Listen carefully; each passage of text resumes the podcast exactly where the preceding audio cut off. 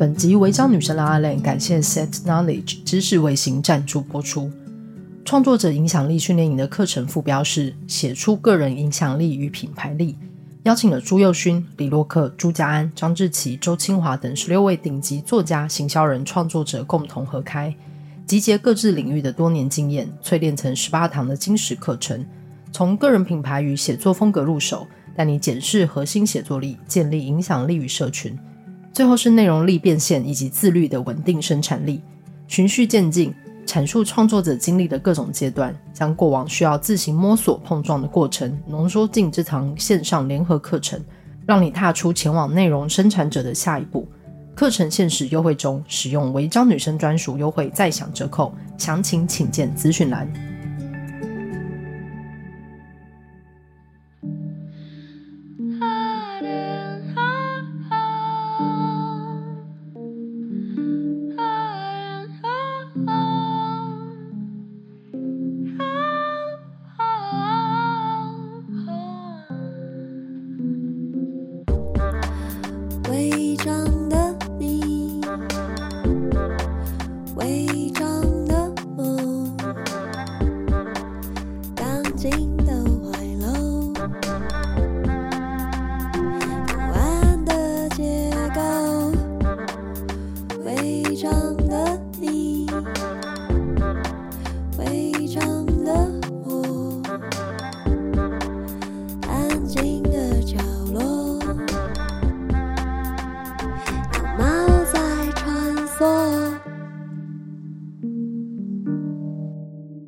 本集违章女生纯读书要读的是三浦子苑的《编舟记》，译者黄碧君，出版社新经典文化。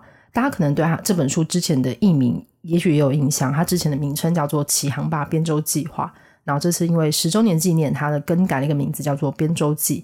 书的最后也新增了书中一个主角叫做马蒂，然后深受他马蒂光野的情书。就是如果你读完小说之后看见这个附录，下面甚至还有注释，我觉得会觉得 蛮值得一看的。就是关于恋爱的困难这样子。然后呃，对于三浦紫苑，可能大家对他最熟悉的作品是之前的小说《哪呀哪呀神去村》，他有改编成电影。那我个人也非常喜欢的另外一本叫做《强风吹拂》，讲的是跑一个马拉松的故事，一个长途的接力马拉松的故事。那他最近也出了新的作品，叫做《住那个家的四个女人》，也很推荐。我觉得他非常擅长于田野调查，写出一个真实生活的人状态以及他的周边的这个环境氛围。那编周记他也有访问一些出版社的从业人员，才写出了这个编辑字典的故事。我这一集会念他当中的片段，我没有要从头念。然后这一段是我当时在读，就是觉得被击中，非常有趣的段落。这一天，曙光制止的宫本打电话来，终于做出极致的纸了，正是樱花绽放时。换句话说，春天到了。这是岸边在词典编辑部的第二个春天。前年七月从 Northern Black 编辑部调到词典编辑部，之后过了一年八个月，每天和词典编辑部的人埋首于大渡海的校订作业。目前词典的前半进行到四角，但后半还停留在三角。校正的进度不一，不知道何时才能赶上。但大渡海的发行日期已敲定在隔年三月上旬。日本的春假期间是词典大战最火热的时候，因为新学年即将展开，这时候买新词典的人最多。但依目前的状况，词典的编辑作业仍在缓慢进行中。明年这时候，大渡海是否真的能如期完成呢？今天的岸边倍感焦虑。马蒂和平常一样，一副深不可测的神情，坐在办公桌前读着什么。正在校对阿航的岸边发现了问题，起身找马蒂讨论。他站在马蒂旁边，视线落在马蒂的桌上。马蒂正看着一张准备放在合同条目下的插图。这张央请插画家画的合同，走的是线条细致的写实风。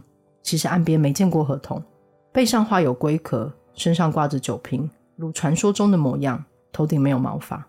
啊，正好，马蒂抬头看着岸边，拉了一旁的椅子，示意岸边坐下。这张合同图你觉得怎么样？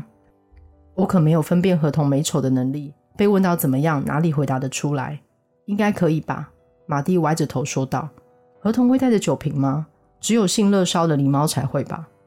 这样说也对，日本酒的广告拍得很成功，让人有合同等于酒壶或酒瓶的印象。岸边最近也染上词典编辑部的习惯，对于不知道的事不会含糊放过，完全忘了原本要问马蒂的问题，反而翻起书架上其他出版社的词典。日本国语大词典里的合同图身上没有任何东西。果然，马蒂交叉着双手说：“只有信乐烧的狸猫才拿着酒瓶。”合同拿着酒瓶其实也没有不好啊。岸边再次拉开马蒂一旁的椅子，坐了下来。真的狸猫哪会随身带酒瓶？何况合同到底会拿什么？我们也不可能知道啊！不，正因如此，我们才要探究下去，以符合事实啊！马蒂的说明像是自言自语。如果要在信乐烧的词条里举出代表例子，放上酒瓶狸猫图很合理，对吧？但如果把同一张图放在狸猫这一条里，就不对了。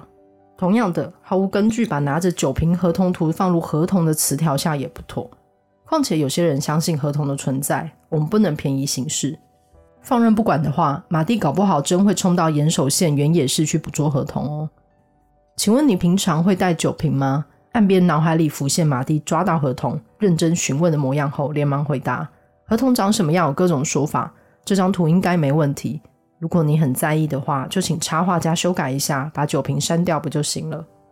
说的也是，干嘛大费周章？参考最不会有问题的鸟山实验的作品不就得了？马蒂面对电脑，开始写起电子邮件，戒慎惶恐地拜托插画家修改。马蒂的手突然停了下来，似乎想起了什么。对了，岸边，你找我有事吗？我想和你讨论一下“爱”这个条目。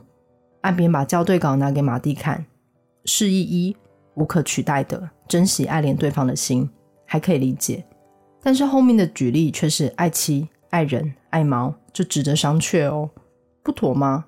当然不妥啊！岸边激动地说道：“爱妻和爱人并列为无可取代的，你不觉得很矛盾吗？让人有一种妻子还是情妇哪一个重要，请解释清楚的冲动。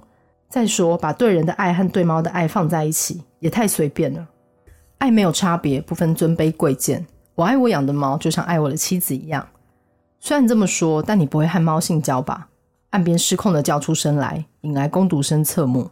他调整了一下姿势。马蒂的脑子里还在想着性交的汉字怎么写，想出来时突然脸红了起来，吞吞吐吐地说：“啊，是没错啦，对吧？”岸边觉得自己有理，便理直气壮地继续说：“而且更奇怪的是，说明二，思慕异性的心情伴随着性欲、恋爱，哪里不对呢？”马蒂一副失去自信的模样，看着岸边的脸，为什么只限异性？难道同性之间怀着性欲思慕对方的心情就不算爱了吗？不，我没有这个意思。但是有必要说的这么细吗？有。岸边打断马蒂的话：“马蒂，大渡海不是新时代的词典吗？只尊重多数人的意见，被旧思维和感受框住，真的能够完整解释那些每天都在变化以及在快速变化中仍然屹立不摇的词汇吗？”你说的很对。马蒂垂下肩膀。年轻时，我看到“恋爱”这个条目的说明时，也和你有同样的疑惑。但随着每天忙于繁忙的工作，竟完全忘了这件事，真是太差劲了。这一阵子，岸边终于对这份工作有了相当程度的认同，虽然大多时候还是得请教马蒂的看法，但这一刻终于感到自己是词典编辑部需要的主力战将。岸边既笃定又得意地把《爱》的校对稿从马蒂手上拿回来。马蒂突然想起了什么。对了，西冈曾经说过，试着去想象查词典的人的心情。要是有年轻人正在思考自己是不是同性恋时，翻阅大渡海中的爱，却发现上面写着思慕异性的心情，他会作何感想？我完全没想过这是有可能发生的事啊。没错，岸边点了点头，看见马蒂反省的模样，立即安慰。但这不是你的错。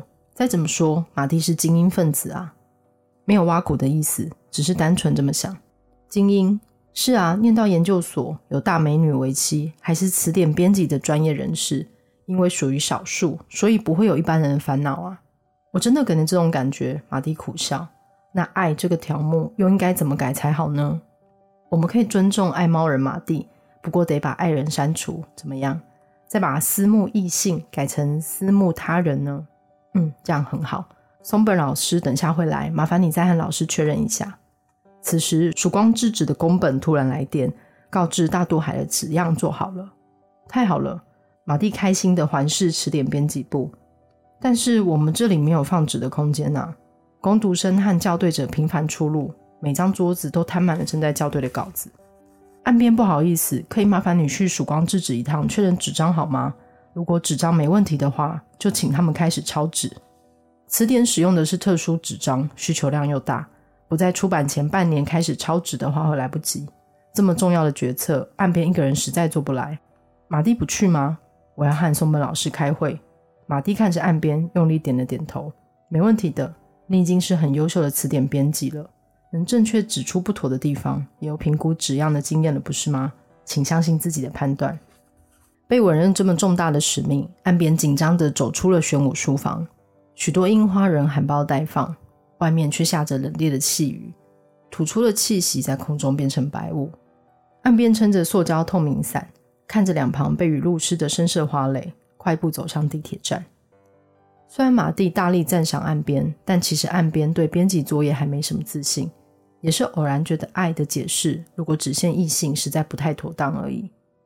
大学时一起做专题研究的男同学，突然在毕业前的聚会对大家宣告：“其实我是同性恋。”几个较亲近的朋友都已察觉到他应该是同志了，因此当时在座的人，包括岸边。大家都把差点说出口的“嗯，我们知道”给硬吞回去，只淡淡的回答：“是哦，喝酒吧。”之后大家人当什么事都没发生过。因为有这样的经验，才会注意到“爱”字的解释不对劲。岸边走着，突然为认定马蒂是没有烦恼也没有自卑感的精英自责，脸红了起来。才刚刚习惯了词典编辑的工作，就一副自己什么都知道的样子，太没分寸了。马蒂苦恼着大渡海的编撰工作。我明明就看在眼里啊，他才不是什么精英。至今为止，没有什么大烦恼，也没什么自卑感，没有大脑活着的人，应该是我吧。